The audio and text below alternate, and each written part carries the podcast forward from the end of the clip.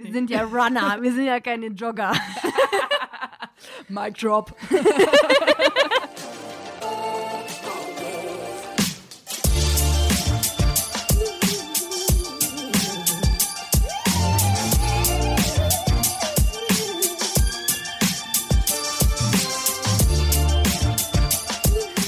Herzlich willkommen zum Achilles Running Podcast. Ich bin Eileen und mein heutiger Gast ist schnell, richtig schnell.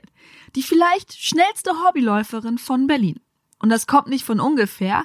Steffi Platt, so heißt sie nämlich, war schon von ihrer frühen Kindheit an auf Erfolgskurs in Sachen Laufen.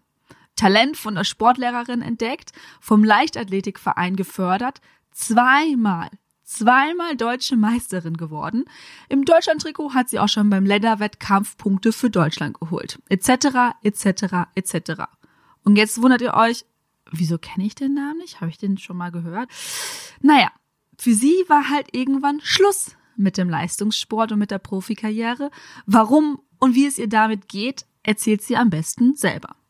Ich rede mit ihr über ihren vollgepackten Alltag als Jugendliche, warum ihr passende Vorbilder im Profibereich fehlten, um weiterzumachen und wieso sie sich Instagram Stories schon vor zwölf Jahren gewünscht hätte. Viel Spaß! Hallo Steffi, schön, dass du da bist. Willkommen auf unserer Podcast-Couch. Hallo Aline, ja, vielen Dank für die Einladung. Ich bin sehr froh und bin äh, gespannt, was wir hier Schönes heute quatschen werden. Ja, wie geht's dir erstmal? Gut, sehr gut. Ja. Ähm, doch, mir geht's gut. Bin gerade in der Trainingsphase für den Halbmarathon und strammes Programm, aber ja. es läuft. Berlin Halbmarathon. Ja. Ja, was hast du vor? Ja, so sind wir mal ganz äh, vorsichtig und sagen erstmal gesund an die Startlinie kommen. Ja. Und dann schauen wir natürlich, sind Erwartungen da. Aber Fokus ist erstmal die Gesundheit, weil ich ja letztes Jahr krank, äh, verletzt war. Mhm. Ein Jahr lang und deswegen gesund bleiben, gut durchkommen, Trainingsplan ist wichtig. Zum, seit Jahren mal wieder ein Trainingsplan und mhm. dann schauen wir, was passiert dann am 5. April. Yes. Kommen wir doch gleich genau dazu. Jetzt haben wir schon ein, zwei Eindrücke von dir. Du warst verletzt, aber stell dich doch einfach mal mit drei, vier Sätzen selber vor. Wer bist du? Was machst du so? Und äh, ja, warum sitzt du hier? Was denkst du? drei, vier Sätze, okay. Äh, ja, ich habe äh, einen relativ langen Lauf-Background. Ich habe sehr, sehr früh angefangen. Mhm. Ähm, hat eigentlich in der Grundschule angefangen. Meine Grundschullehrerin meinte so, okay, das Kind, äh, ja, die kann, glaube ich, laufen, die muss Leichtathletik machen oder so, zumindest das mal ausprobieren. Ähm, 800 Meter war irgendwie mein Lieblingsding. Äh, das erste Mal gelaufen und äh, direkt gewonnen. Yes. Und so fing das Ganze dann auch an. Und eigentlich bis heute zieht sich so der Sport wie ein roter Faden durch mein Leben. Und mhm ist auch eigentlich schon immer ein Teil meines Lebens, würde ich jetzt mal sagen, mit sieben Jahren quasi angefangen. Ja, krass. Also von daher, ja. Dann lass uns direkt da reingrätschen. Mit sieben Jahren, okay, also im Sportunterricht wurde dein Talent entdeckt? Ja, mehr oder weniger. Also, ähm, doch, ich glaube, ich war schon so die sportlichste in der Klasse. Ja. Und ganz witziger Moment war quasi bei den Bundesjugendspielen die alle gehasst haben, außer die alle gehasst haben. ja, außer Werfen. Werfen war gar nichts. Also da habe ich mir den Arm ausgekugelt und 15 Meter war das schon Topleistung. Aber beim Laufen war es halt irgendwie in der ersten Klasse, ich weiß auch nicht warum, aber da darf man scheinbar, durfte man bei uns an der Schule nicht laufen, 800 Meter. Aber unsere Klasse war super motiviert. Mhm. Und wir haben dann ähm, mit unserer Klassenlehrerin rumdiskutiert, bis wir letztendlich doch laufen durften. Und äh, ja, witzigerweise war ich dann auch die zweite und vor mir war halt eigentlich nur ein Junge. Und ja, so war es, glaube ich, so der erste Moment, wo das angefangen hat. Und ja. Und dann ist deine Lehrerin auf deine Eltern zugegangen oder zu dir? Also wie, wie ist das da dann in, in Schwung gekommen? Ähm, ja, meine Klassenlehrerin ist quasi auf meine äh, Mutter zugegangen mhm. und die hat dann quasi die Initiative gegriffen. Ich habe noch einen Zwillingsbruder und hat uns beide dann mal äh, zur Leichtathletik geschickt. Und ja, ist also ein Probetraining und für mich war es eigentlich schon klar, dass ja, warum nicht, ne? Das kann ich mal machen. das macht mir Spaß. Witzigerweise, ähm, was für andere halt Bestrafung war, wenn man einlaufen musste oder halt irgendwie Strafrunde oder sonst irgendwas laufen musste, war für ja. mich halt irgendwie so, ja, macht Spaß, kann ich mehr von haben. Ach krass, also so als, als Kind laufen mögen, also war schon ein Exot, ne? Ja, vor allem war ich irgendwie mal dafür bekannt als Kind, dass ich, ich weiß nicht, jeder hat mich immer gefragt, was machst du? Du lachst immer beim Laufen. Also ich habe das jetzt nicht bewusst wahrgenommen, aber ich habe immer scheinbar gegrinst, wie so, also wie so ein Honigkuchenpferd. Ja. Egal wie schnell es war oder also auch bei jedem Rennen oder so. Ich irgendwie, ich hatte einfach Freude daran. Mega cool, ja. dass du schon so früh für dich entdeckt hast und das auch äh, gefördert wurde. Und dann bist du in den Verein gegangen. Wie, wie lief es da weiter? Genau, also ähm, quasi mit sieben Jahren in den Verein. Ganz normal, mhm. ganz klassisch angefangen mit allen Disziplinen. Ähm, zum Beginn ja zweimal die Woche trainiert. Und ja, dann wurde es halt von Jahr zu Jahr mehr, dann dreimal, viermal. Mit 14 kommt man dann in die Phase, wo man sich entscheiden muss, welchen Schwerpunkt man legt. Mhm. War jetzt nicht ganz so schwer bei mir, die Entscheidung. Lass mich es war bei dir Kugelstoß. Ja. Äh, das war dann Laufen. Wobei, es gab noch ein entscheidendes Trainingslager davor, wo ich mhm. schon fast tendenziell zu Mehrkämpferin kategorisiert okay. werden sollte. Weil wir so einen ähm, Testwettkampf gemacht haben mit so alternativen Übungen, die quasi so ein bisschen herauskristallisieren kristallisieren sollten, wo die Stärken bei den einzelnen ähm, Kids halt liegen. Und da habe ich eigentlich verhältnismäßig gut abgeschnitten, weil da war ich auch noch ziemlich gut im Sprint. Und Weitsprung lag mich auch ganz gut. Äh, und dann war eine kurze Diskussion, aber das Ding war, da hatte ich schon meinen Lauftrainer und der hatte dazwischen gegrätscht, der wollte mich auf keinen Fall abgeben und auch nicht teilen. Meins? Ja. Mein Schatz. Genau. Aber jetzt sind wir gerade sieben Jahre gesprungen, ne? Von sieben bis vierzehn. Trainingslager, du sagtest irgendwann gerade noch äh, viermal die Woche trainieren. Wie viel hat denn jetzt der Laufsport oder das Leichtathletik in dem Zeitraum eingenommen für dich? Ich meine, das ist ja auch eine unglaublich prägende Phase, so diese Grundschulzeit, diese frühe Pubertät, sich selber finden und dann ja. bist du ständig am Trainieren. Ich habe das gar nicht so gesehen, dass es meine Zeit einnimmt. Also das war, glaube ich, so das Natürlich. Also mich hat niemand dazu ge gezwungen oder irgendwie gepusht oder sonst irgendwas. Ich habe das halt eigentlich wirklich aus meinem freien Willen gemacht. Ähm, meine Eltern waren halt mein Taxi, aber die waren jetzt nicht diejenigen, die mich quasi zum Sport getrieben haben. Äh, ich glaube, ich war die größere Belastung dadurch, dass ich zum Training wollte. Ähm, von daher, ich kannte es halt nicht anders. Es ist für mich war das ein normaler Alltag. Also Training und Schule, mhm. das gehört zusammen. Studium und äh, Training gehörte zusammen. Und jetzt ist es halt Beruf und Training. Ja. Gut, und dein Freundeskreis waren größtenteils auch Sportler und Sportlerinnen oder also ich überlege gerade so ein bisschen so meine Klasse 14, ja, da fängst du langsam an, mehr die Jungs gucken, vielleicht auch mal abends länger wegbleiben. Wenn du dich da so hart trainierst, das ist ja. Wie war die Balance bei dir, bei der Jungsteffi? Äh, ja, das war auch so das äh, der tricky Punkt so ein bisschen. Ähm, ich wollte ich wollte Leistungssportler sein, aber ich habe das halt, ähm, glaube ich, relativ entspannt gesehen. Ich wollte aber auch gleichzeitig ein soziales Umfeld haben. Also ich hatte, ich äh, bin erst in der Oberstufe auf eine Sportschule gewechselt, mhm. war davor auf einer ganz normalen Schule und hatte halt auch da meine normalen sozialen Kontakte, die halt keinen Leistungssport gemacht haben.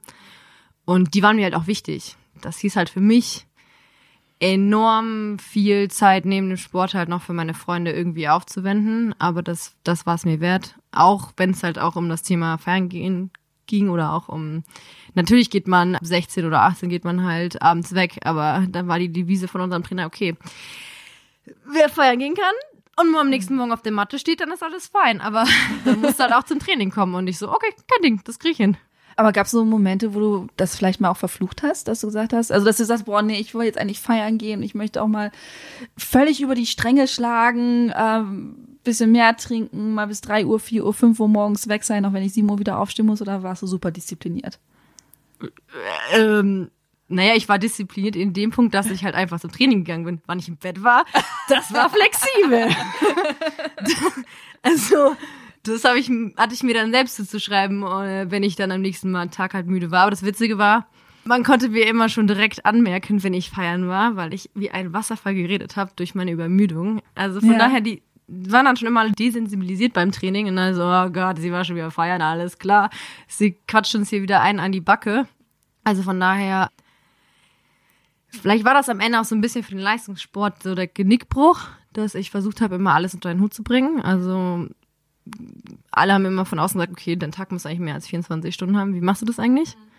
Ähm, aber ja, ich habe es ja unter den Hut bekommen und es hat so für mich funktioniert. Und klar, ich habe halt auch gemerkt, dass mit der Pubertät sich halt viel in meinem Umfeld verändert hat. Ich war super lange Zeit das einzige Mädchen in der Trainingsgruppe. Die ganzen Mädels sind, haben mit 16 aufgehört. Aber das hat mich halt nicht daran gehindert, weiterzumachen, weil ich hatte eine coole Trainingsgruppe. Bei uns war es halt sehr familiär. Es war mir super wichtig. Unser Trainer war halt so quasi das äh, letzte, also das nächste Familienmitglied. Ja. Der hat sich so, äh, der hat sich gefühlt mehr Zeit für uns genommen als für seine eigene Familie, hatte man das Gefühl. Dem, mit dem musste ich mich ja auch sieben Tage die Woche umgeben. Also von daher musste man da auch schon ein super gutes Verhältnis haben, damit man das auch so wuppen kann. Wie sah denn so als, als Jugendliche da dein Alltag aus? Wenn du sagst gerade so, es war so durchgetaktet, wie sah so eine Woche, Trainingswoche, Schulwoche bei dir aus? Ja, ganz, also ich gehörte halt zu den Athletinnen, äh, zweimal die Woche war jetzt bei mir trotz Leistungssport äh, relativ selten möglich. Mhm. Ähm, ich habe halt sechs bis sieben Mal die Woche trainiert. Das hieß einfach ganz normal zur Schule gegangen. Hatte ähm, quasi eine Teils also Hausaufgaben, Teilzeitbetreuung. Das hieß, wir wurden von der Schule abgeholt, haben Mittagessen bekommen. Das war auch direkt an der Sportstätte. Und da, wenn nötig, halt auch Hausaufgabenbetreuung mit Lehrern und allem drum und dran. Das hat's halt natürlich ein bisschen erleichtert. Dadurch, dass man dann halt direkt von der Schule abgeholt wurde und dann direkt ins Training gehen konnte. Äh, ja, und dann kam man halt so ab neun war man dann frühestens wieder zu Hause. Also du warst so, jetzt muss ich kurz rechnen, grob 14, 15 Stunden außer Haus? Ja. Boah. Ich glaube, für die Familie auf der anderen Seite ist es meistens ein bisschen härter als für den Sportler selber. Man selber realisiert das ja gar nicht so. Das ist halt eher so, denken sie, okay, hat man halt nur noch ein halbes Kind oder eine halbe Schwester. Die sieht man halt super selten. Wie ging es denn mit deinem Zwillingsbruder so weiter, wenn du sagst, ihr wurdet beide zum, zum Leichtathletik geschickt? Wie ist es bei ihm weitergelaufen? Anders. Also er hatte auf jeden Fall auch Talent. Ähm, er ist dann in Richtung Stabhochsprung gegangen. Mhm. Habe ich auch kurz angetestet. Fand ich ganz witzig. Da konnte ich auch noch gut turnen in der Zeit. ähm, ja, aber bei ihm hat sich das dann so ein bisschen verlaufen. Er hatte nicht so eine feste Trainingsgruppe, nicht so einen starken Train also die Trainingsgruppe hat nicht so ähm, perfekt harmoniert wie bei uns oder Ja. war jetzt nicht so eng. Dadurch hat sich das für ihn halt auch dann verlaufen und er ist dann eher so in den Bereich Fitnesssport gegangen. Wobei mein Trainer immer da liebäugelt hatte, er hätte ihn ja auch gerne in seiner Trainingsgruppe gehabt, aber er meinte, eben, ich möchte nicht aussehen wie so ein Lauch. Von daher war das für ihn ganz klar, das will er nicht. Cool. So, jetzt sind wir halt, du bist mit jugendlich, mit 14, 15, du trainierst ganz viel hart. Wie haben denn deine Freunde das alles so mitgemacht?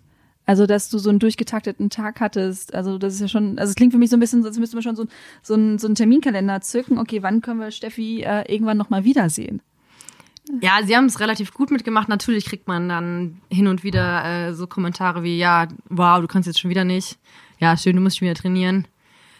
Aber ich glaube, man muss halt ein bisschen Tol Toleranz von den anderen erwarten. Ähm, da bin ich auch sehr dankbar drum, dass sie das halt wirklich toleriert haben.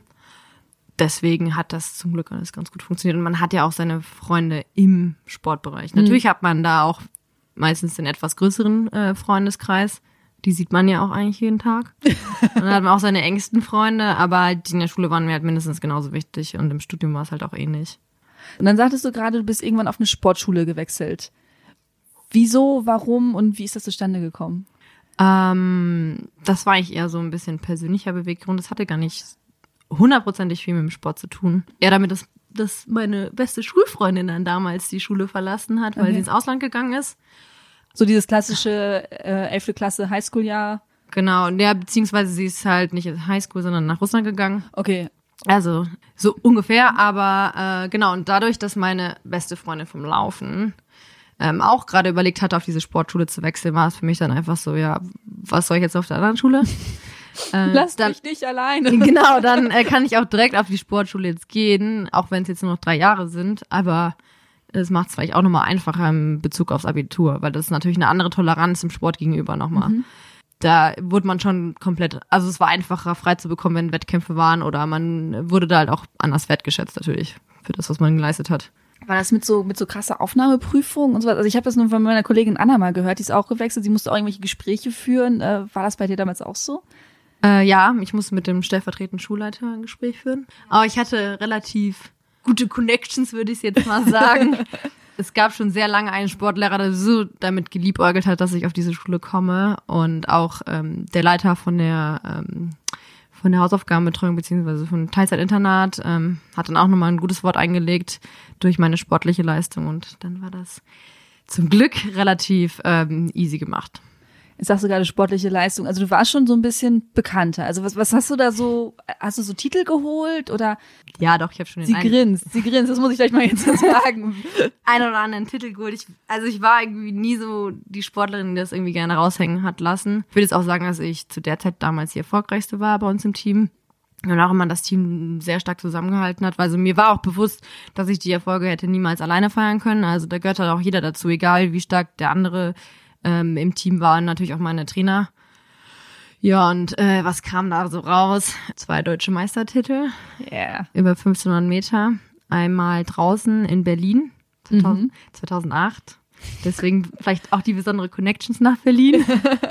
Wo kommst du ursprünglich her? Das habe ich gar nicht gefragt. Aus dem Rheinland, zwischen Düsseldorf und Köln. Also Ah, wo genau? Dormagen. Also Yes, kenne ich. mein Verein war ja auch bei Uerdingen Dormagen. Ich komme aus dem Münsterland, deswegen Ah. auch, auch ein NRW-Kind. Ja. Sektorkinder hier. Ne? okay, in Berlin hast du 2008 dann Genau. deinen da, Titel geholt. Da habe ich meinen Titel geholt. Das war auch eine super verrückte und interessante Erfahrung. Also Dann ich, lass uns teilhaben, bitte. ja, also das Ding ist ja im Laufsport ist ja gar nicht so einfach international irgendwie. Zumindest war das immer so mein Eindruck damals. Mhm. Ähm, in jungen Jahren halt schon erfolgreich zu sein, überhaupt Erfahrung zu sammeln. Wenn durch dieses Teilzeitinternat habe ich halt viel Kontakt auch zu anderen Sportlern gehabt aus anderen Bereichen und zum Beispiel im Fechten oder so war es halt viel gang und gäbe, dass du halt schon in jungen Jahren viel rumgereist bist. Und Berlin war dann schon so ein krasses Highlight, weil das war ein Riesenstadion. Das so eine Ehre haben wir normalerweise nicht als Leichtathleten mal eben. Dann wurden wir durch die Katakomben zum Platz, also zum Stadion geführt, also auf die Bahn. Das war schon so wow. Welche, welche, wo wart ihr? Wart ihr im Ja, Olympiastadion? im Olympiastadion. Oh, oh, ich muss ganz gut, du darfst sofort weiter erzählen, aber ich hatte jetzt schon zweimal die Ehre, kann man schon fast sagen, da einzulaufen beim S25 und beim B2Run, bei dem Firmenlauf. Man läuft wirklich runter in so Tiefgarage. Dann war damals, als ich da noch eingelaufen bin, war noch Musik dabei und dann kommt man so hoch und auf diese blaue Tatanbahn in dieses Stadion rein. Ich weiß nicht, wie war das für dich das erste Mal, als du da so reingekommen bist? Ja, ja, das ist ja das Verrückte. Also du Ja. hast ja auch schon den blauen Einlaufplatz. Das ist ja schon was ganz Besonderes. Das war ja schon ein riesen Hype. Äh, wir haben auch einfach alle fünf Kreuze gemacht, als wir gehört haben, deutsche Meisterschaften sind in Berlin im Olympiastadion. Alle so, wow. Mega. Ähm, ja, und das ist witzig, weil wir wurden dann halt abgeholt vom Lau ähm, Einlaufplatz. Also du hast ja deine Callroom-Zeiten. Das heißt, du musst zu einer gewissen Zeit auf dem Einlaufplatz sein, fertig sein mit deinem Warm-up. Dann äh, kommt ein Kampfrichter und nimmt euch, nimmt halt deinen ähm, Lauf mit. Und dann sind wir halt wirklich da so durch diese Katakomben gegangen, wo normalerweise halt nur die großen Sportler lang dürf laufen dürfen. Ja. Und es war eine ganz interessante Atmosphäre. Also alle haben irgendwie geschwiegen und sind da halt nur so hinterher und jeder war so auf sich besonnen und hat so in, also in sich gekehrt.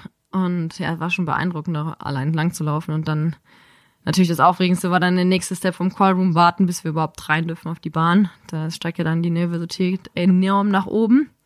Ja, und dann waren wir auf dieser Bahn. Es war echt, es war verrückt. Ich meine, deutsche Jugendmeisterschaften, da ist jetzt äh, Publikum ist halt immer sehr sch- äh, nicht so viel, es ist relativ spärlich. Äh, und dann im Olympiastadion wird es natürlich noch einsamer. Meine- Überall sitzt mal eine Person.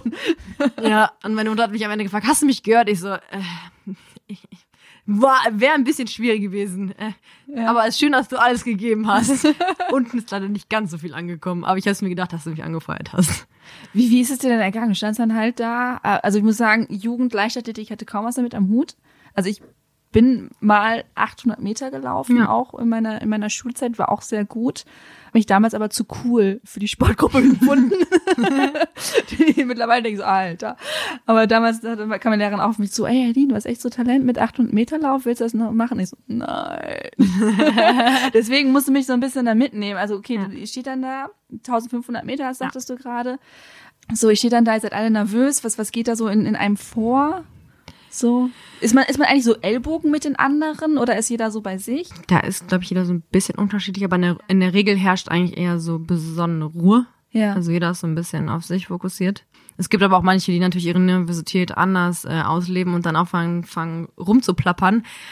Aber das ist dann immer für diejenigen, die sich eher besonnen oder irgendwie in sich gekehrt sein wollen. Ja, die gucken dann meistens ein bisschen so, okay, es wäre jetzt schön, wenn wir hier alle mal ein bisschen bei uns sind. Ja. Ähm, aber nee, das ist halt Call Room, dann wirst du nochmal aufgerufen, dann wirst du auf die Bahn geholt, dann wirst du einzeln aufgestellt, der Reihe nach, wird jeder aufgerufen. Und ähm, dann gibt es ein Kommando, wo man quasi an die Linie rantreten darf. Und dann kommt der Schuss. Was haben wir natürlich gemacht im Vorlauf? Äh, erstmal den Start vergeigt. Weil alle so nervös war, erstmal, ähm, ja, sind wir zu früh an die Startlinie rangetreten und dann hieß es wieder alle, alle zurück und nochmal von vorne. Ja. Und dann hat man natürlich auch so eine gewisse Taktik dabei, weil du äh, quasi, es gibt ja so, es ist ja wie ein Ausscheidungsrennen der Vorlauf.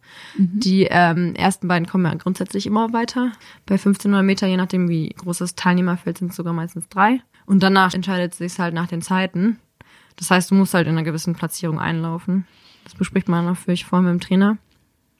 Und in dem Olympiastadion ist es natürlich super schwierig für den Trainer auch irgendwie zu agieren. Und mein Trainer war mir immer sehr, sehr wichtig im Rennen. Also ich habe mich komplett auf ihn verlassen. Ich Ja. war halt einfach so, ich will einfach nur laufen, den Rest musst du bitte machen.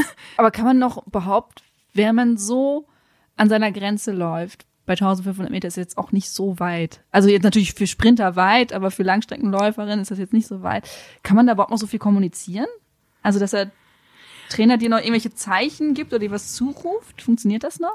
Ähm, ja, das ist halt, das muss man halt hinkriegen. Das ist immer das Wichtigste. Und ich habe meinem Trainer immer gesagt, du brauchst mir keine Zeiten zuzurufen, das bringt mir gar nichts. Weil wir hatten ganz viele in der Trainingsgruppe, das machen aber viele Läufer. Aber ich bin halt komplett anders. Ich bin eher, glaube ich, so ein emotionaler Läufer. Ich will einfach laufen und ich kann halt nur das geben, was ich halt an dem Tag geben kann. Bringt mir die Zeit jetzt auch nichts. Ich möchte nur hören, schneller oder langsamer. Das reicht mir dann auch schon. Weil es, meine Trainingskollegen haben mir ja immer gesagt, haben, während des Rennens haben die sich ihre Rundenzeiten ausgerechnet. Ich so, wann habt ihr das gemacht? Habe ich mir immer nur gedacht. Aber ja, deswegen, also mein Trainer, den brauchte ich halt dafür, dass der mir dann quasi das Kommando reingerufen hatte. Das stellte bei, den, bei dem Olympiastadion so ein kleines Problem dar, weil da ist ja ein Riesengraben dazwischen. Das war dann echt tricky im Finale. Also wir haben dann halt vorher so eine Taktik ausgemacht und dann hat er irgendwas gesagt, ich sag dir eine Zahl und dann heißt halt, wann du halt dein Endspurt. Okay, jetzt plapper ich hier meine Geheimnisse aus, nein Spaß, ich bin ja eh schon raus. Nein, du teilst mit uns. Genau, er hat mir eine Zahl gesagt, wann ich halt meinen Endspurt ansetzen soll. Das Problem war nur, dass ich ihn nie verstanden habe. ah. Und dann habe ich halt wirklich mein Ohr rausgestreckt, so nach Motto. Und er ist halt immer weiter über diese äh, Brüstung da geklettert. Ich dachte so, ah. also entweder er fällt jetzt gleich runter oder ich bin gleich schon vorbeigerannt. Aber dann haben wir es dann irgendwie halbwegs doch hingekriegt, dass ich dann doch verstanden habe. Und dann musste ich auch noch mal kurz überlegen, weil ich dann total verwirrt war.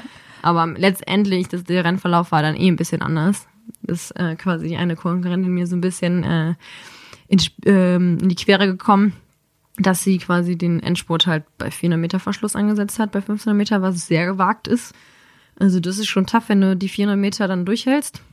Zumindest in dem Alter damals. Und dann, ja, was blieb mir? Okay, muss ich wohl mit hinterher rennen.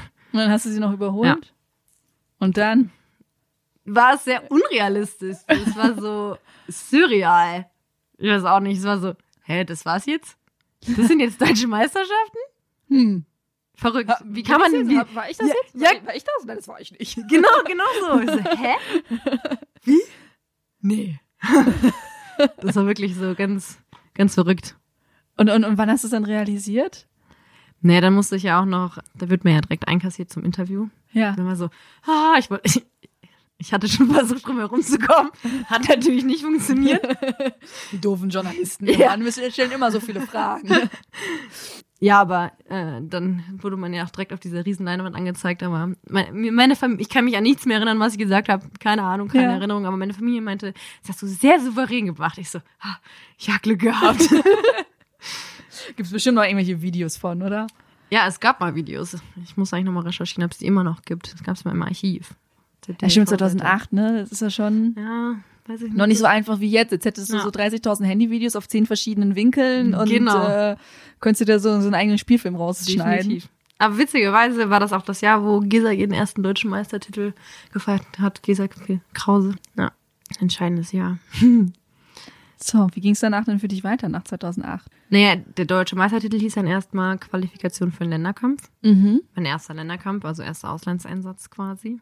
Endlich, endlich ins Ausland. Yes. Wo ging's hin? Nach Polen. Aber das hieß für mich gleichzeitig, dass ich keine Sommerferien mehr hatte. Weil eigentlich war nach den Deu das waren die ersten deutschen Meisterschaften, die nicht ganz am Ende von den Sommerferien lagen, sondern eine Woche vor Ende. Und es hieß eigentlich danach, in Urlaub zu fahren.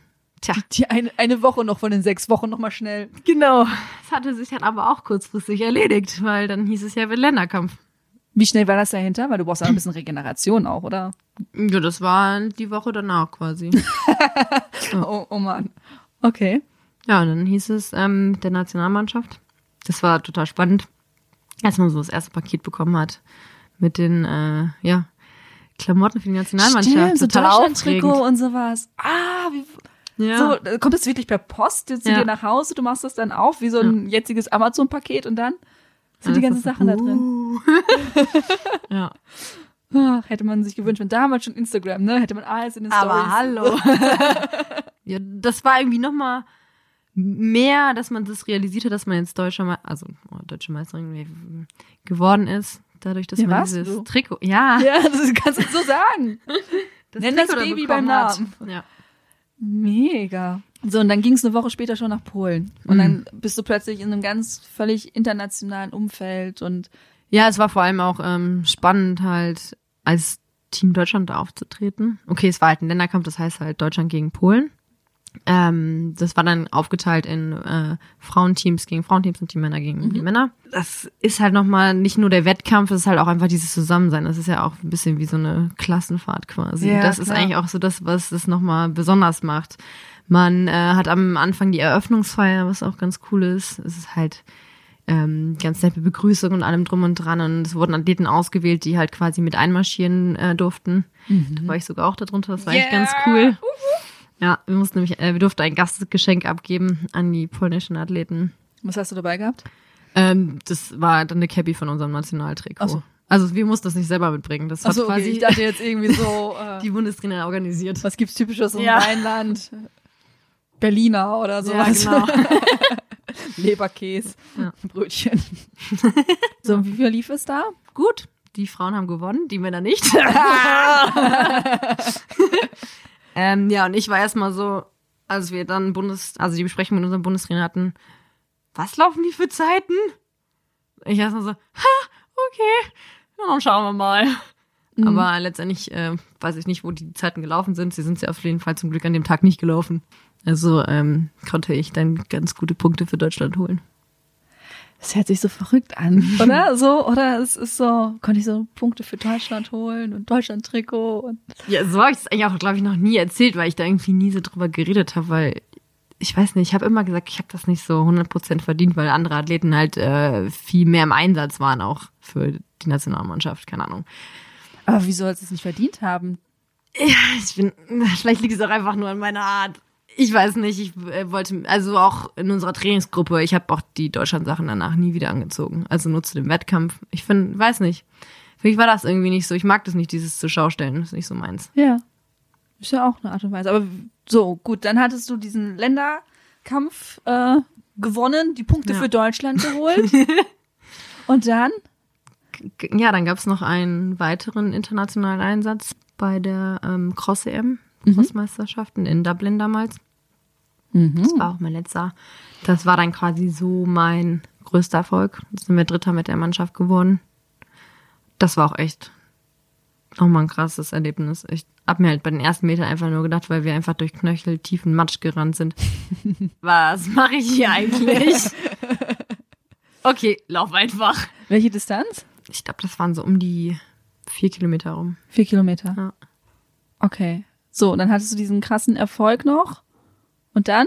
Dann irgendwann war natürlich auch äh, die Leistungssportphase zu, äh, vorbei. Also ich habe es halt noch bis zum Ende meines Studiums gemacht. Also wann, wann war es vorbei? Mit wie alt warst du da? Ähm, 21, 23. Das war vor wie vielen Jahren? Das war vor sechs Jahren. Vor sechs Jahren. Okay. Vielleicht war ich auch. Ja, das war so zwischen 21 und 23. Mhm. Hat sich so ein bisschen entwickelt. Warum? Was ist da gewesen?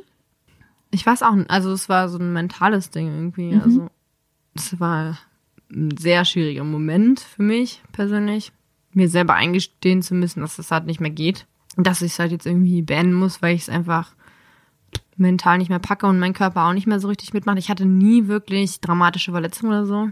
Aber ich hatte halt grundsätzlich immer muskuläre Probleme, also dass ich grundsätzlich einen relativ hohen Muskeltonus hatte. Mhm. Und dadurch halt einfach Beschwerden hatte, aber mir keiner wirklich sagen konnte, wie ich das halt wieder loswerde. Und dann hat sich natürlich auch die Trainingsgruppe weiterentwickelt. Ich war halt auch während des Studiums zweimal im Praktikum, war ja auch mal hier in Berlin und einmal auch in München. Und dadurch, ich war dann auch die Älteste in dem Team, war es halt für mich irgendwann so, ja, ich muss jetzt halt eine Entscheidung treffen und dann ist es halt Job oder ist es halt Profisport und letztendlich war dann für mich klar, das wird kein Profisport, weil die Gegebenheiten nicht da sind. Bereust du das? Denkst du manchmal drüber nach, was wäre, wenn? So Gedankenspiele, was wäre, wenn ich doch weitergemacht hätte? Ja, es ist schon. Also die ersten Jahre waren echt hart.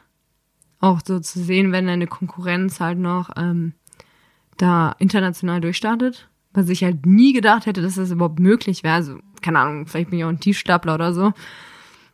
Aber Olympia dachte ich immer so, pff, lächerlich. Also ich hatte ja auch irgendwie in dem Alter nicht so richtig Vorbilder, die halt, also junge Vorbilder, die zu dem Zeitpunkt irgendwie ähm, erfolgreich waren international. Und ja, deswegen habe ich halt auch Weltmeisterschaften, da ich so, das ist überhaupt nicht erreichbar. Keine Ahnung. Und dann musste ich mich halt entscheiden und dann war es halt äh, die Entscheidung für den Job. Wie hat dein Umfeld reagiert? Ich meine, die haben jetzt so viele Jahre, also besonders jetzt deine Eltern, die haben jahrelang Taxi für dich gespielt, die haben alles für dich gegeben und irgendwann sagst du, pff, ich glaube, das war's jetzt so, zumindest auf dem Niveau und auf der in, in der Intensität. Meine Eltern haben sich gefreut. die haben gesagt, also sie haben, sie haben sich für, für mich gefreut, haben sie gesagt. Also Ja. ich meine, die können, die, die, also das kann man halt nicht verstehen, wenn man keinen Leistungssport gemacht hat. Also da hat man ein ganz anderes Empfinden dafür. Und die haben dann gesagt, ja, dann hast du jetzt, dann hast du jetzt ganz viel Zeit, du kannst jetzt andere Dinge machen, du kannst jetzt dich mehr um deine, dein soziales Umfeld noch kümmern und deinen Job, also kannst jetzt deinen Traumjob finden, dein Studium ist zu Ende. Also, aber das war irgendwie für mich in dem Moment so, ja, das will ich eigentlich gerade alles gar nicht hören, weil es für mich halt super schwierig war, überhaupt das über die Lippen zu bringen. Kann ich mir vorstellen. Ich konnte es beim Trainer auch nie sagen, also falls er das jetzt hier hört. Ich habe es bis heute nie ausgesprochen vor ihm. Wie hat er das mitgekriegt? Ja, also ich habe quasi, ich glaube, das war auch so ein bisschen der Punkt für mich, wie ich überhaupt Abstand finden konnte dazu, dass ich in Ausland, also ins Ausland gegangen bin. Und ich habe es ihm halt gesagt, ich gehe ins Ausland und eigentlich war in dem Jahr sein Wunsch, dass ich halt das letzte, also das erste und letzte Mal quasi noch meiner Staffel laufe äh, mit den jüngeren Mädels, weil die eine quasi ähm, so die Nachzüglerin war, das war das, also die erste, die quasi von den Mädels wieder ähm, nachgekommen ist, die dann auch super lange mit mir trainiert hat. Ich habe immer gesagt, ich habe sie ein bisschen großgezogen. das findest du wahrscheinlich witzig, wenn sie das hören würde. ähm, denn sie ist nämlich sehr erfolgreich immer noch, die liebe Tanja Spill. Schöne Grüße an den Genau. Deswegen, ja, also Ich merke, es ist ein bisschen Wehmut ist noch mit drin, ne? Ja, es ist schon, schon. wenn du so ein bisschen zurückblickst. Also so würde ich das jetzt gerade interpretieren, so wie ich dich jetzt auch gerade sehe. ja. Ja, scheint dir noch schwer zu fallen, so ein bisschen. Ja, bisschen, aber ich glaube, das ein Jahr Auszeit hat ganz gut dafür geholfen, zumindest ein bisschen Abstand zu bekommen. Mhm. Wo bist du hingegangen? Bin einen Monat nach New York gegangen äh, für eine Sprachschule und habe dann halt echt ein ganz neues Leben erfahren. Also Ja. ohne den Sport. Also ich bin natürlich auch noch laufen gegangen, ähm, weil so richtig hundertprozentig hatte ich da jetzt auch noch keinen Cut vom Kopf her. Aber als ich dann nach Australien gegangen bin für sechs Monate, war es dann, glaube ich, schon irgendwie so ein bisschen realist, also realer. Bin natürlich da auch noch ein bisschen laufen gegangen. Aber gegen Ende dann wirklich fast gar keinen Sport mehr gemacht und bin ich an meinen unsportlichsten Punkt gekommen. Als ich zurückgekommen bin. Das war wirklich erschreckend für mich selber. Ich hatte gefühlt noch nicht mal mehr eine 5 Kilo Hand, ähm, Hantel geradeaus vor mich mit ausgestreckten Armen halten und um den Körper rotieren. Also es war, äh, ja, okay. Aber vielleicht war es genau das, irgendwie so, so eine Art Kontrastprogramm, ne? Absolut. Definitiv gerade Australien, also dieses absolute Ruhe, ohne Plan irgendwas zu machen, einfach drauf los, keine Verpflichtung, kein gar nichts, einfach in den Tag hineinleben. Das war so das 9 plus Ultra. Ich glaube, ähm, alle, die mich da kennengelernt haben, haben halt, glaube ich, eine ganz andere Version von mir kennengelernt als äh, die, die mich so kennen.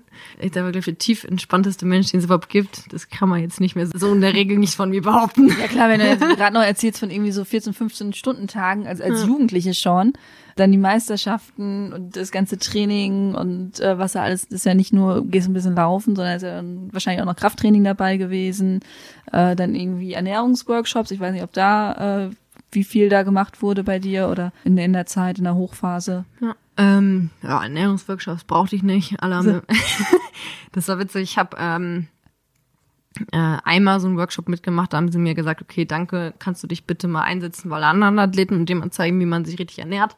Ach so, ja super. Also, du ich habe das von, also keine Ahnung, von allein aus war das irgendwie für mich so die Kombination, ähm, ja, Laufen und gute Ernährung, das geht zusammen und es hat mir Spaß gemacht. Ich habe immer gerne gekocht und ja, davon haben ja auch andere profitiert, zumindest die Family und Freunde auch. Yeah, sehr cool. So, also du bist dann aus Australien gegangen, kamst wieder, warst super unsportlich, für deine Verhältnisse wahrscheinlich. Andere würden immer noch sagen, oh, die Wald für die kann ja auch noch. Ja. Also du läufst da jetzt wieder und sehr passioniert. Wie hast du denn die Liebe zum Laufen quasi wiederentdeckt oder hast du sie neu entdeckt oder? Ähm, ja, also ich hatte dann so eine kleine Mission. Also mir war klar, ich möchte nach Berlin. Und bis dahin hatte ich dann drei Monate Zeit und habe dann bei Runners Point angefangen. Also na, ist natürlich dann wieder so ein bisschen der Connect zum Laufen. Wo denn da jetzt im Schuhverkauf oder? Ja, im Schuhverkauf. Ehrlich? Ja. ja, und da läuft man dann natürlich auch so das eine oder andere Firmen-Event mit. Also bin ich so da wieder reingekommen, ganz untrainiert. Äh, meine, was waren das? Fünf Kilometer. Da dachte ich so, Gott, die letzten tausend Meter, ich sterbe. da wurden schon Wetten abgeschlossen von meinen ehemaligen Teamkollegen. Wie schnell kann sie denn überhaupt noch rennen? war eine ganz ordentliche Zeit, war okay. So, dann hast du dich jetzt so dann so peu à peu wieder rangetastet. Genau, und dann kam ich ja nach Berlin und dann bin ich ja quasi über Nike durch das Ganze zurückgekommen. Für den Nike Run Club angefangen als Pacer. So aus dem Nichts. Also, oder du, also musstest du nicht irgendwie eine Referenz vorlegen oder irgendwie. Ja, witzigerweise ähm, hatte Nike das zu dem Zeitpunkt sogar offiziell ausgeschrieben. Also ich habe mich offiziell beworben. Aber ich glaube, da war ich auch die Einzige. Die anderen sind halt alle irgendwie aus dem Umfeld hier. Also die waren ja alle aus Berlin. Und die kamen halt über ähm, Erfahrung aus dem Shop oder halt durch den Background aus der Leichtathletik. Aber ich habe so einen Anruf bekommen, habe gesagt, ja, ich habe mir mal angeguckt, was du gemacht hast. Das passt schon. Dein Background reicht. Ja, und dann habe ich das, wie lange ging das? Zwei, drei Jahre gemacht. Bei dem Nike Run Club, ne? Da Mhm. habt ihr euch, da, das gibt's ja gar nicht mehr. Vielleicht magst du noch mal das Konzept ein bisschen Genau. erklären. Also ähm, es gab bis zu vier Sessions, glaube ich, pro Woche. Und als Pacer hatten wir quasi unsere eigene Gruppe. Wir wurden in verschiedene ja, Pacer, also Pace-Gruppen eingeteilt. Also die Schnelligkeit wurde dadurch vorgegeben. Und wir waren halt dafür verantwortlich, dass wir dieses Tempo einhalten. Und halt die Leute, die wir quasi auf dem Training begleiten, halt pushen und motivieren. Also, dass die halt Spaß daran haben. Und ja, das war echt eine coole Zeit. Und dadurch habe ich halt auch relativ viele Leute hier in Berlin kennengelernt. Das war halt echt gut, um auch hier in Sta also zu starten und so seine eigene Community zu bilden. Und daraus ist ja dann auch ein bisschen mehr resultiert. Aber du sagtest gerade noch, von wegen, als du so damit angefangen hast, waren noch so fünf Kilometer so dein Maximum. Zumindest sagtest du gerade, du hättest auf den letzten 1000 Meter fast, wärst fast gestorben. Wann ging's denn, also ich weiß ja, dass du auch Halbmarathon läufst, oder sagtest du ja am Anfang ja auch schon, wann ging's denn so in, in die längeren Strecken? Wann war die Phase, dass du sagst, okay, ich bin jetzt vielleicht keine 1500 Meter Sprinterin mehr, sondern ich bin jetzt Läuferin? ja, das kam aber auch wirklich durch ähm, die Pacer-Geschichte. Ja. Da wurde nur über Halbmarathon und Marathon geredet. Und nicht immer so, nein, nein, nein, das war ich alles noch nicht. Keine Lust. Macht ihr mal. Ich guck da mal zu. Ich pace euch gerne und so, aber äh, nee, selber laufen nicht. Ja, und dann ähm, wurde das ja mit dem Run Club immer weniger. Und dann haben wir Pacer uns ja quasi so ein bisschen zusammengetan. Und dann ist quasi Craft Runners entstanden. Ja, als eine Bewegung sind ja mehrere raus entstanden. Also Nike hat, wann hat es nochmal eingestellt? 2017? Kann das sein? Ähm, vor 2016? bald vier Jahren, also gegen Ende des Jahres sind es noch vier Jahre. Dann Also, 2016. ja, Hat genau. Nike das Projekt ja eingestampft. Genau. Relativ unschön, soweit ich weiß. Ja. Es gab zumindest viele Beschwerden auch auf, auf Facebook, die man immer noch lesen kann. So, hey, wo seid ihr? Was passiert hier? Also es wurde ja irgendwie so ausgelaufen, haben sich ja mehr, die Craft Runners haben sich rausgegründet. Mal. Mile High hat sich rausgegründet. Ich glaube, bei den Braves auch so ein bisschen, oder? Die gab es eigentlich schon vorher, aber die haben quasi so einen Fokus mehr ins Laufen dann gelegt. Ja, also es haben sich ja mehrere Laufgruppen dann rausgegründet Genau. und zu einen die Craft Runners. Yes. Ja, dann erzähl mir doch mal, wer sind die Craft Runners? Ich weiß es ein bisschen, aber nicht alle kennen die Craft Ja, Runners. ähm, die Craft Runners sind quasi, die Ursprungsgründer waren alle Pacer bei Nike. Aber es das heißt jetzt nicht, dass Nike das irgendwie initiiert hat, das haben wir schon selber initiiert. Die Jungs haben halt da schon angefangen mit ihren ersten Marathons und wollten halt zusammen trainieren und haben das halt auch gemacht und so entstand dann auch relativ schnell die Idee für ein öffentliches Training. Marco, auch einer mit der Gründer, hat ähm, zum Beispiel das erste Mal von einem extremen Rennen in Amerika mitbekommen. Auch in dem Jahr der Gründung, als er in LA war, vom Speed Project. Mhm. Und hat diese Idee dann mit nach Berlin gebracht. Und dann haben Also Speed Project, da laufen die, jetzt muss ich überlegen, von LA nach, Las, Vegas. Genau. Irgendwie durch die Wüste, Hauptsache schnell. Genau, genau, querfeld ein. Und so entstand dann halt die allererste Idee, dass sie von Berlin nach Hamburg gelaufen sind, mit also fünf, zu fünft. Sie ein Auto gemietet und sind los. Ja, Was sind das? 400? Nee, 300. 300. Und 300 Ziel Kilometer. war unter 24 Stunden zu laufen. Das haben die Jungs geschafft. ja. Und somit war das quasi die Bewerbung für das äh, Speed Project im darauffolgenden Jahr. Mhm. Ja, und dann war der Grand Ten und sind die Jungs zum ersten Mal offiziell als Scruffrunners aufgetreten und das war quasi so der Zeitpunkt, wo ich dazugekommen bin, weil sie sich dann umgedreht haben und gemerkt haben, ups, die ist ja genauso schnell. Ja, genau darauf möchte ich gerne mit dir zu sprechen kommen, weil du bist jetzt auf längeren Distanzen unterwegs, aber trotzdem vorne mit dabei in der Schnelligkeit. ja. So, und ich habe, glaube ich, irgendwo gelesen, von wegen, ich möchte gerne äh, mindestens so schnell sein wie die Jungs, wenn nicht sie sogar überholen. Ja, ich glaube, das war von einem Video. Das ist, hä? Ich glaub, das hast du in einem Video gesehen. Ja, kann gut sein. ähm, das ist so, wo ich dachte so, boah, da ist aber noch richtig viel Wettkampfgedanke drin. Also, was, was treibt dich da so an, trotzdem noch so schnell zu sein und vorne mit dabei sein zu wollen? Ich glaube, mein Urinstinkt. ähm, ja, keine Ahnung. Also ich sehe da jetzt keinen Geschlechterunterschied. Und Ja. wenn die halt, also wenn wir halt auf einem Niveau sind, dann bettle ich mich halt mit den Jungs. Also ganz einfach. Und da habe ich halt auch einen Ehrgeiz. Wie sie halt auch, also so wie die einen Ehrgeiz hat, dann habe ich halt auch meinen Ehrgeiz. Und dann freue ich mich halt auch, wenn ich die überhole. Aber das hatte ich schon relativ früh. Ähm, in der, jetzt muss ich wieder zurückspringen, ähm, als in der Schülerzeit, da gab's halt Crossläufe, wo halt auch also die Läufe halt gemischt waren. Klar, die Wertung war natürlich separat. Naja, so wie die Läufe jetzt auch, ne? war mir eine Freude, die Jungs einzuholen. das Finde ich sehr super, amüsant. super. Ja.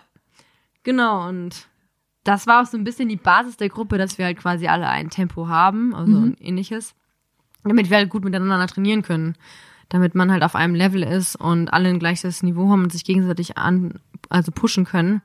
Weil wir halt ähm, aus, gerade aus dem Run Club halt die Erfahrung hatte, dass wir immer diese Pace-Gruppen machen mussten und, also mussten Anführungszeichen, oder gemacht haben. Ähm, wir aber jetzt quasi auf unserem Level trainieren wollten. Und daraus ist dann halt auch das entstanden, dass wir halt dienstags öffentliches Training anbieten. Ähm, wo wir ganz klar auch sagen, wir sind keine ähm, Pacer oder Coaches oder sonst irgendwas. Wir machen unser eigenes Training und wir freuen uns über jeden, der dabei ist und wer Bock hat, mit uns das zu machen. Und äh, Aber man muss trotzdem eine gewisse Geschwindigkeit haben, oder? Also lauft ihr nur als eine Gruppe, oder? Nee, also das Ding ist halt, wir machen keine Dauerläufe oder so, weil wir festgestellt haben, es macht, also es funktioniert so nicht. Ähm, deswegen sind alle Trainings so ausgelegt, dass wir keinen verlieren. Also es kann auch jedes Level mitmachen, deswegen machen wir immer alles zeitbegrenzt.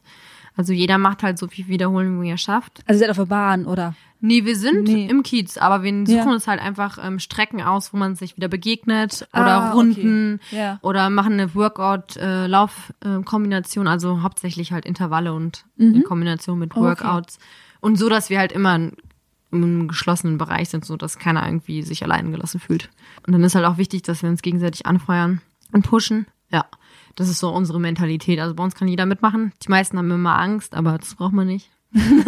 Ja, also es ist ja schon euer Motto, oder ich weiß nicht, ob es das aktuelle noch ist, ja geil ballern.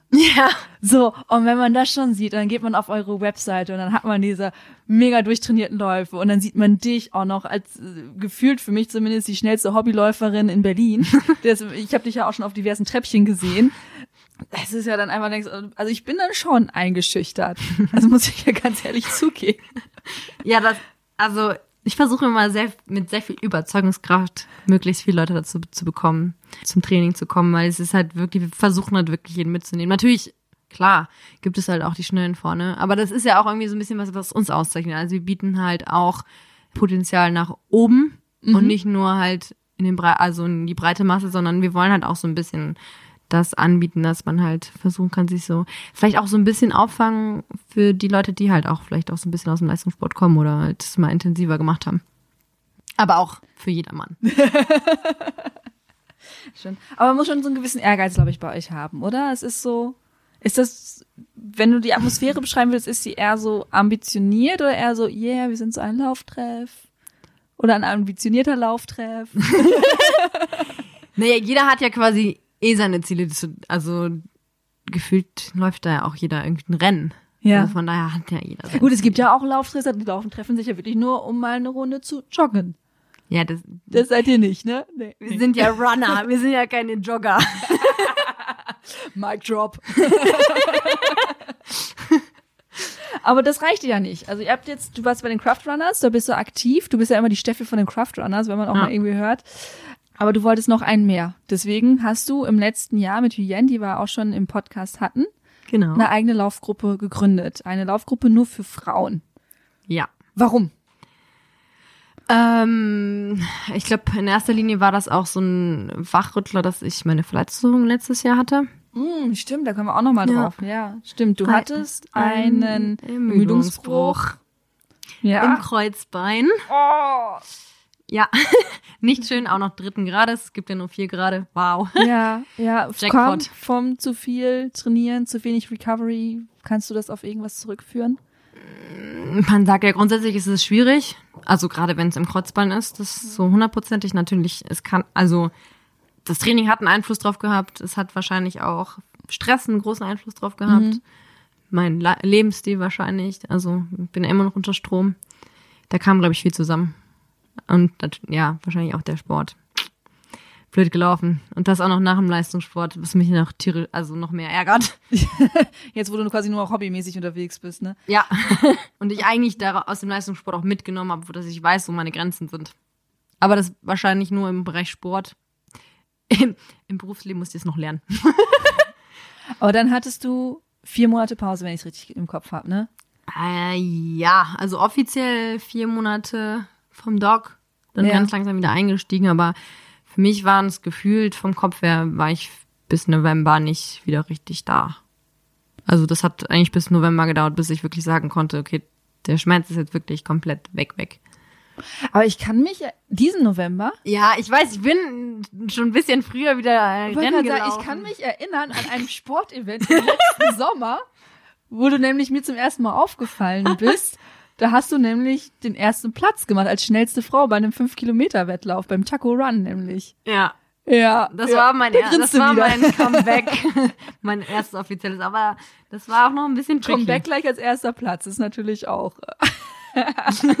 Comeback stronger, ne? Äh. Aber dann bist du da noch unter Schmerzen gelaufen?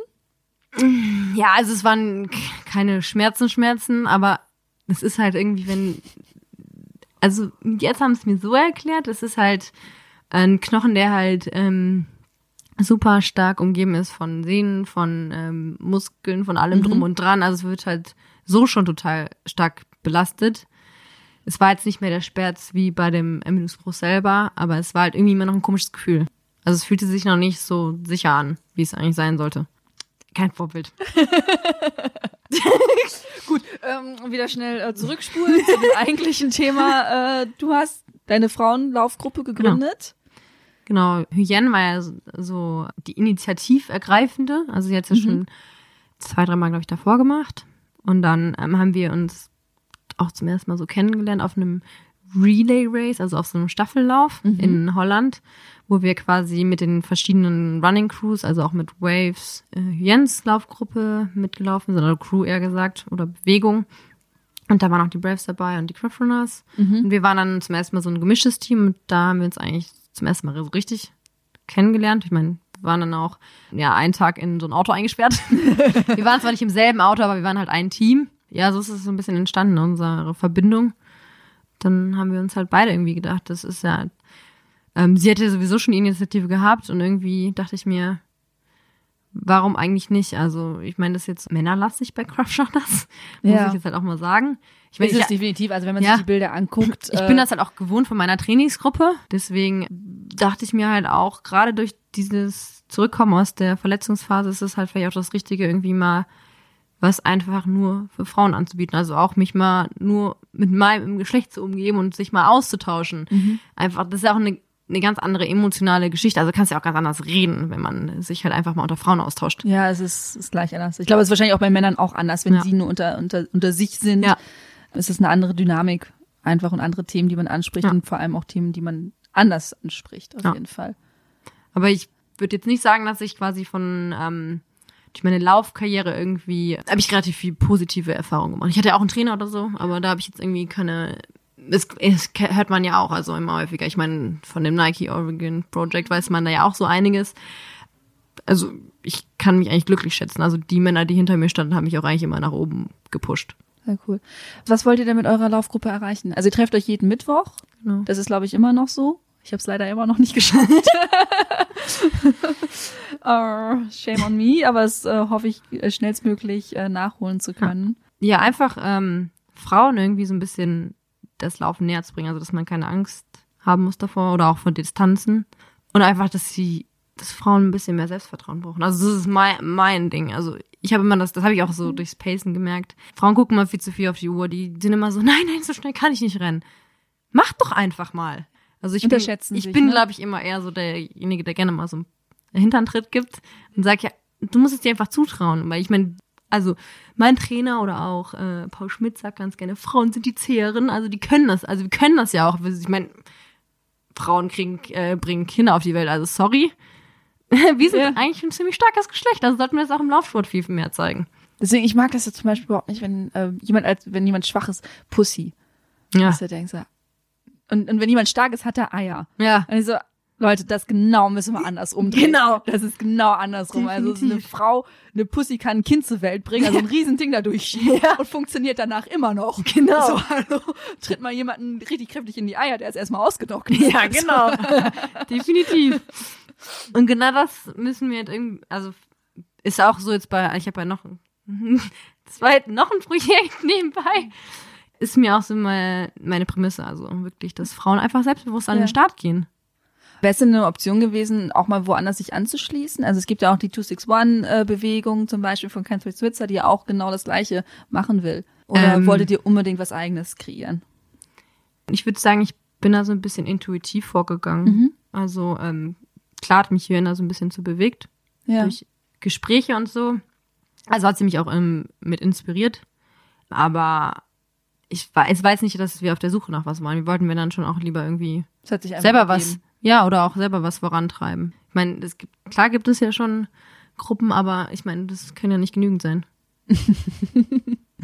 Weil man ja sieht, die ja. meisten sind ja nicht von Frauen geführt. Also wäre es auch mal schön, wenn das ein bisschen wächst und das ausgeglichener ist. Du hast gerade sowas gesagt von jedem zweites Projekt. Jetzt will ich auch wissen, Drittes, was. viel das Drittes immer, 77 keine Ahnung. 77,3, äh, drittes?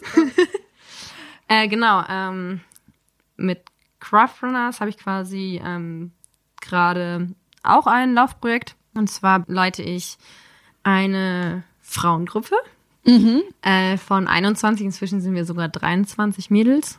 Und die möchte ich gerne alle verletzungsfrei zum Halbmarathon bringen. Und wir trainieren jetzt seit Woche 5 ist heute an, äh, ist angebrochen. Fünf Wochen haben wir bisher relativ gut überstanden. Trainieren fünfmal die Woche, was auch ganz Wow, sportlich ist. okay, ja. ähm, das heißt aber nicht, dass wir jetzt fünfmal äh, mal die Woche Vollgas geben. Es sind zwei Recovery Runs, sind ganz essentieller Teil von dem Training. Und ähm, natürlich auch zweimal Intervalle, was man ja sonst alleine nicht wirklich gerne macht. Oder beziehungsweise, wenn man es in der Gruppe macht, sich dann natürlich noch viel besser pushen kann. Das stimmt. Und wenn der Drill Sergeant das daneben steht, noch besser. Bist du das dann in dem Fall? Ja, ich bin kein Drill Sergeant, aber ich versuche halt auch irgendwie so ein bisschen. Beweg dich schneller! Mit so einer Trillerpfeife, Cappy. Ich habe schon überlegt, ob ich eine Trillerpfeife bräuchte. Ich überlege nur gerade, guck mal hier, du bist jetzt bei den Craft Runners auch in einer, in einer leitenden Position, ne? So ein bisschen bis jetzt nicht. Ja. So, du hast jetzt deine, deine Frauenlaufgruppe, die du leitest und jetzt Ja. auch noch dieses andere Projekt. Und du guckst ein bisschen auf Wehmut auf deine Leistungssportkarriere zurück. Das ist schon ein sehr genauer Pfad, oder? Wo du, wo du so hin möchtest oder wo sich gerade hin bewegt? Oder glaubst du, es ist so nur Hobby? Schauen wir mal. Ich meine, das Projekt Kraftrun, das hat ja jetzt noch mal ein, noch ein Töpfchen oben drauf. Ja. Da sind wir jetzt ja auch zum Verein geworden, nur ich zweite Vorstandsvorsitzende bin. Also, ja. es nimmt nicht ab, es nimmt schon zu. Ähm, schauen wir mal, was die Zukunft so bringt fürs Laufen. Kannst du dir vorstellen, dann doch deinen Pro also bist ja jetzt gerade beruflich machst du ja nichts mit Sport, ne? Genau. Da doch wieder in die Richtung, was zu gründen, was aufzubauen oder sowas. Also es klingt für mich einfach danach. Es klingt für mich gerade unglaublich nach, weiß ich nicht, ich weiß nicht, ob du einen Trainerschein hast oder den vielleicht machen willst oder ähm, Trainerschein habe ich. Mhm. Habe ich auch äh, jetzt Anfang des Jahres mal einen Lehrgang gemacht, weil er natürlich schon ein bisschen älter ist. Den habe ich direkt nach dem Abitur gemacht. ja. Ja, schauen wir mal. Ich lasse es jetzt mal, ich, sagen wir mal so, ich lasse es mal auf mich zukommen. Aber ähm, Sport wird auf jeden Fall weiterhin ein großer Fokus sein. Mal gucken, wie, wie gro groß er noch wird. Was soll denn äh, für dich persönlich noch passieren?